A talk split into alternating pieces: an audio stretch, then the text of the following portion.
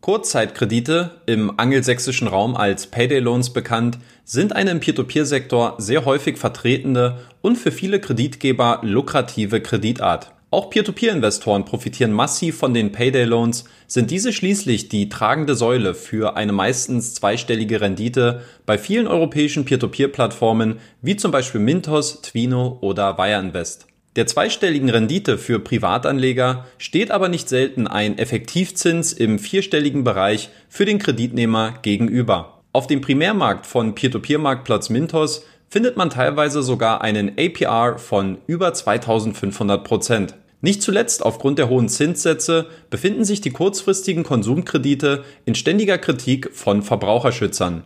Die Folgen sind Regulierungen und Zinssatzbeschränkungen, welche versuchen, die unverhältnismäßig hohen Wucherzinsen einzudämmen. Aufgrund der weiten Verbreitung und der Wichtigkeit dieser Kreditart werde ich mich in diesem Video der Bedeutung von Payday Loans für den Peer-to-Peer-Sektor widmen und dabei unter anderem auf deren Berechnung eingehen sowie Vor- und Nachteile diskutieren.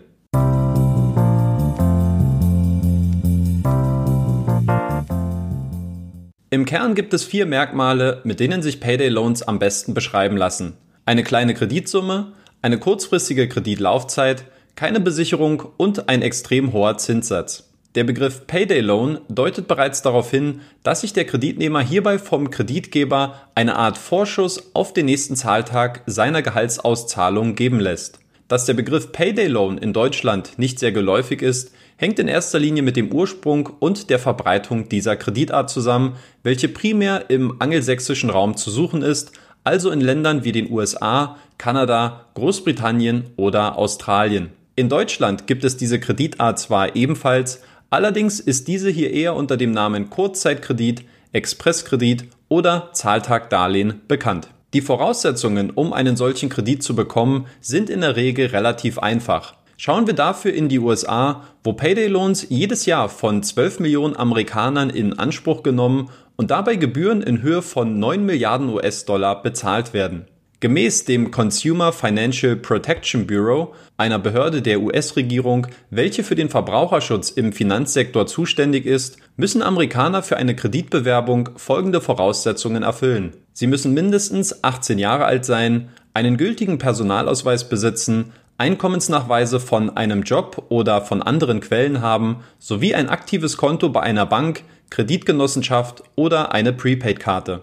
Der wohl wichtigste Faktor sind dabei die Gehaltsabrechnungen, aus denen das aktuelle Einkommensniveau hervorgeht.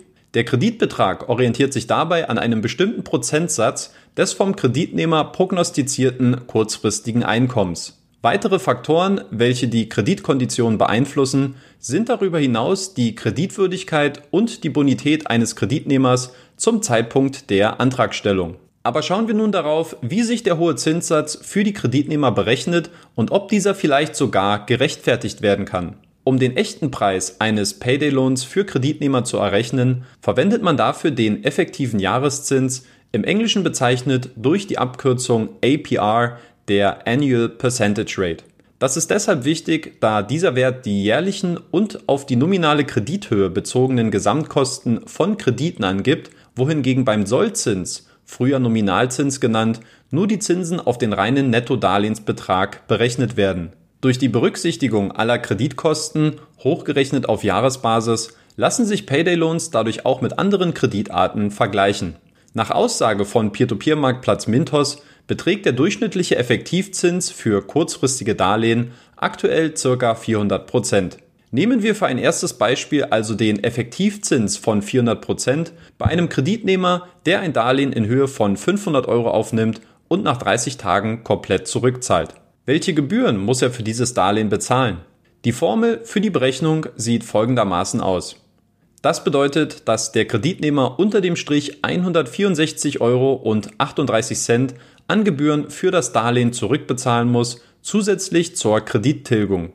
Das entspricht damit ziemlich genau einem Drittel der ursprünglich geliehenen Kreditsumme. Als zweites Beispiel werfen wir noch einen Blick auf den aktuell höchsten APR bei Mintos, den man am 2. Juli 2020 auf dem Marktplatz finden konnte. Dabei handelt es sich um ein Darlehen vom Kreditgeber Sun Finance, welcher einen stolzen APR von 2839% besessen hat. Dem Kreditnehmer wird dabei ein Darlehen in Höhe von 32,75 Euro finanziert, was sicherlich nur ein Teilbetrag sein wird, bei einer Laufzeit von sieben Tagen. Nach Adam Riese ergibt sich hierbei eine Gebühr von 17,83 Euro, welche zusätzlich zur Kredittilgung bezahlt werden muss. Interessant aus meiner Sicht, da es sich hierbei um ein aktuell fristgerecht laufendes Darlehen gehandelt hat, sind hierbei keine Strafgebühren enthalten.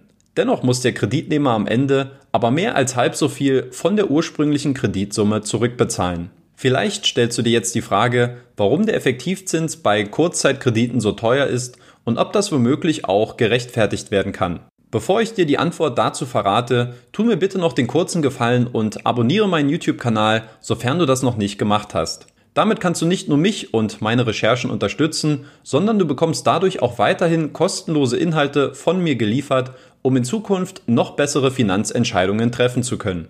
Nun aber zurück zum Thema. Schauen wir uns mal die Ausgangsposition eines Kreditgebers etwas genauer an, speziell im Hinblick auf die laufenden Betriebskosten.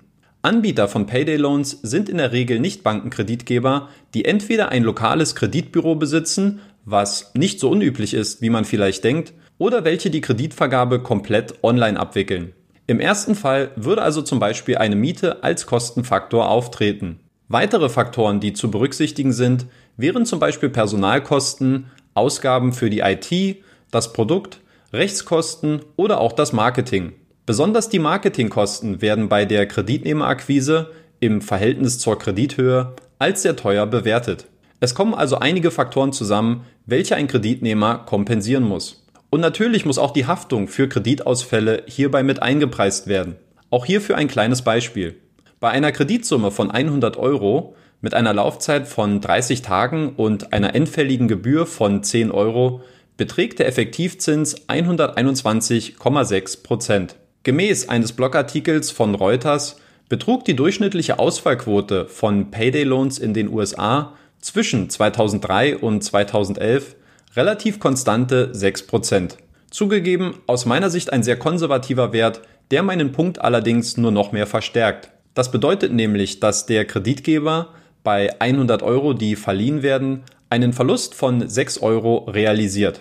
Berechnet der Anbieter aber nun 6% Zinsen pro Monat, um somit den Verlust auszugleichen, wären das schon 72% im Jahr. Aufaddiert mit dem vorgestellten Beispiel wären das nun schon fast 200 Prozent an Effektivzinsen für den Kreditnehmer. Neben den laufenden Kosten müssen aber noch weitere Faktoren berücksichtigt werden, wie zum Beispiel die eigene Gewinnspanne bzw. in manchen Fällen auch die Rückkaufgarantie für die Investoren. Denn unterschreitet die Gewinnmarge eine bestimmte Grenze, was immer auch in starker Abhängigkeit zum finanzierten Kreditvolumen betrachtet werden muss, lohnt sich aus Sicht des Kreditgebers gegebenenfalls keine Finanzierung über eine Peer-to-Peer-Plattform, welche ebenfalls nochmal eine Gebühr verlangt. Nimmt man alle Faktoren zusammen, erklärt sich dadurch auch das große Missverhältnis zwischen einem Effektivzins von 2839 Prozent für den Kreditnehmer, bei welcher der Investor nur 14 Prozent Rendite erwirtschaften kann.